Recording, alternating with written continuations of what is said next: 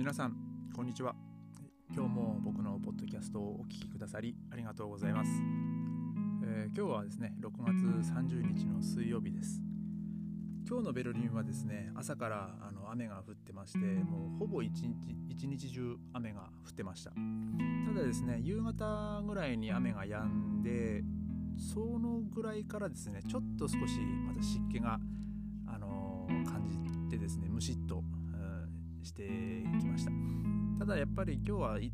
較的気温がちょっと低かったのであの外を歩く人とか電車の中とかもあの1枚上着を羽織ってる人はあの多かったですね、えー、で今日みたいな雨の日はあのレストランのテラスって、まあ、外であの食事したくてもやっぱその閉めてる店も多いのであの今日はその店内でご飯を食べるっていう人が、まあ、ちらほらいたんですけども今現在ベルリンはそのレストラン店内での飲食はそのコロナにかかってるかどうかかかってないかのその陰性証明書があの義務付けられてるんですよ。でそれはその過去24時間以内に発行されたものが有効っていう感じなのであの持ってない方はの陰性証明書を取るためにその検査に行かなきゃいけないんですよね。でも今もうベルリンに至る所にその検査ステーションとか、あの、すごいのは本当自転車にちょっとちっちゃい小屋みたいなのをくっつけてですねでちょっと真っ白いあの防護服みたいなのを着て1人でその来た人の検査をしてでその15分後にメールでその陰性証明書が添付されて送られてくるっていうのが最近あの街の至る所であのよく見かけるようになりました。で、えー、まあ、その陰性証明書を見せて、まあ、店内で食事するっていう方がちょっと今日はさすがに雨だったので多かったですね。えー、で今日は6月30日ということで、あの最初の方のポッドキャストで喋った、あの13年一緒に暮らしてきたレオっていう、まあ、猫がたんですけどもそのレオが亡くなって今日で1ヶ月経ちました。あの5月の30日にあのレオが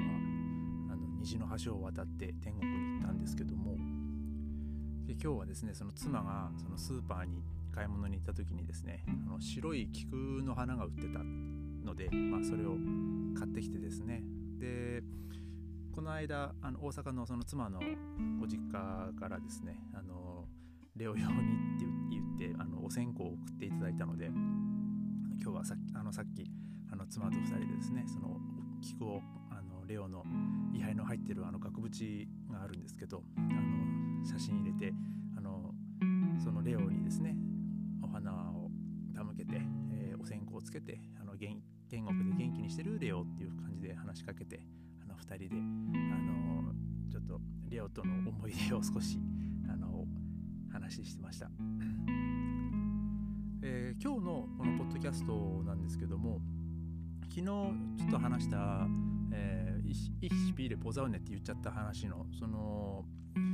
母親ホストファミリーの母親からちょっと話を今日聞いたのでちょっとその話をしたいと思います今日ですね午前中に僕と妻と2人であの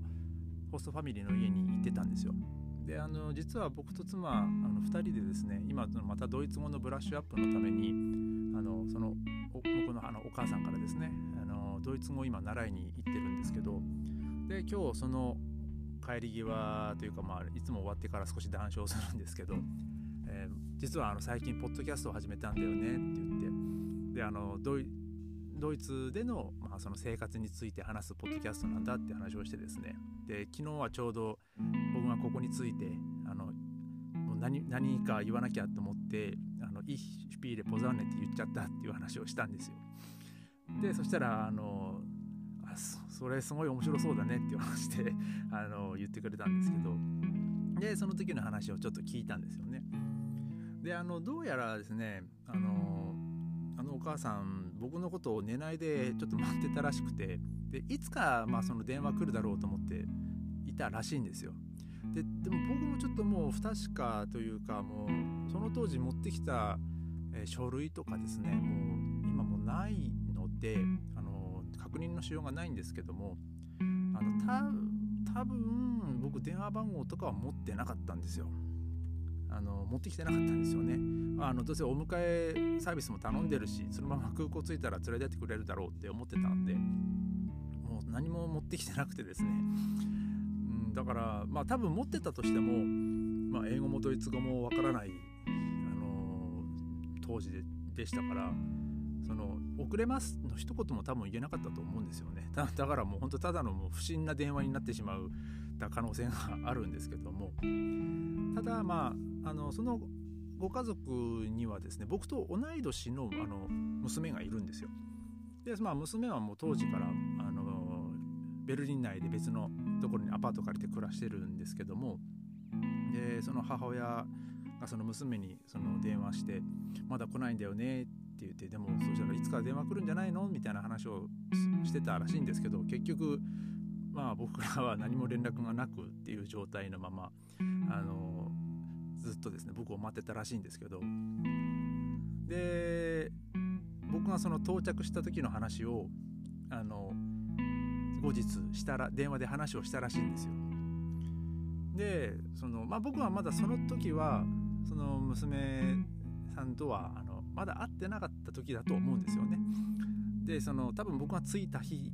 着いた次の日とかそんな感じにその時に電話したと思うんですけどで結構まあなんでその電話もしてこないんだみたいな感じで言ってたらしいんですよ。で彼は遅れてきてちゃんと何か言ったの？って聞いてきたらしいんですよね。そしたらそのお母さんはですねその娘に「彼はね「イヒシュピーレポザウネ」って言ったって 言ってで娘はまあ笑ってたらしいんですけどまあでもそんな15年前の話をですねあのこの向こう側の立場から聞けたのはちょっとまたあの新鮮だったなと思いましてただですねそのちょっと一つあの言われてみたらあそうかもしれないって思ったことがあったんですけどあのあなた本当にテーゲルに着いたのって言われたんですよ。で、えー、当時僕はもうそのベルリン、まあ、ヒースローからテーゲル行きの飛行機っていうことしかもう分からなかったんですけど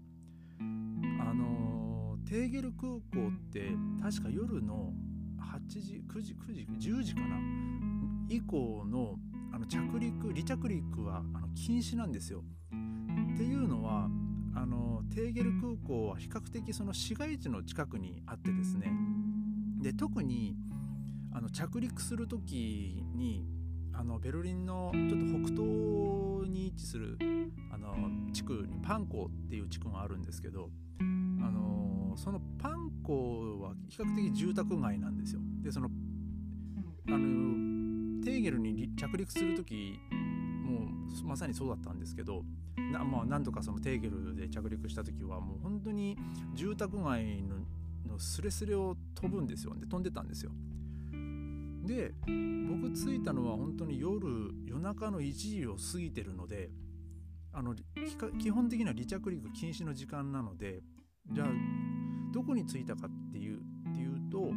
あの今度ベルリンの西,、え西じゃない東側の本当郊外にあるシェーネフェルト空港っていうのがあるんですよね。で今はあのシェーネフェルト空港っていうのとあとベルリン・ブランデンブルク国際空港っていう新しい空港がこう併設されてるんですけどそこは基本的にあの夜もあの離着陸ができるんですよ。で多分あなたが着いたのはテーゲルじゃなくてシェーネフェルトだと思うよって言われたんですよ。で確かに、まあ、シェーネフェルトも昨日のポッドキャストでも言った通りちょっとグレーなんですよ雰囲気が。あのー、まあ僕もね当時疲れてたのであの周りどんな建物だったかとかそんなもう覚えてる詳しく覚えてはいないんですけど、まあ、ちょっとでも雰囲気は似てるっちゃ似てるんですよねそのテーゲルとシェネフェルトってあのその当時からあるその建物はまさにそうなんですけども。だからなんか15年経って僕はもしかしたらテーゲルじゃなくてシェーネフェルトに着いたのかもしれないなって。本当今日その話を聞いてもしかしたらちょっと15年目の真実なのかなと。あの今日その話聞いて思いました。でもちょっと僕も定かではないので、まあ、今となって多分調べようがないんですけども。でもねテーゲル夜の離着陸禁止っていうのは多分もうずっとそうだったと思うので多分、まあ、僕はテーゲルではなくシェーネフェルトに着いたんじゃないかなと、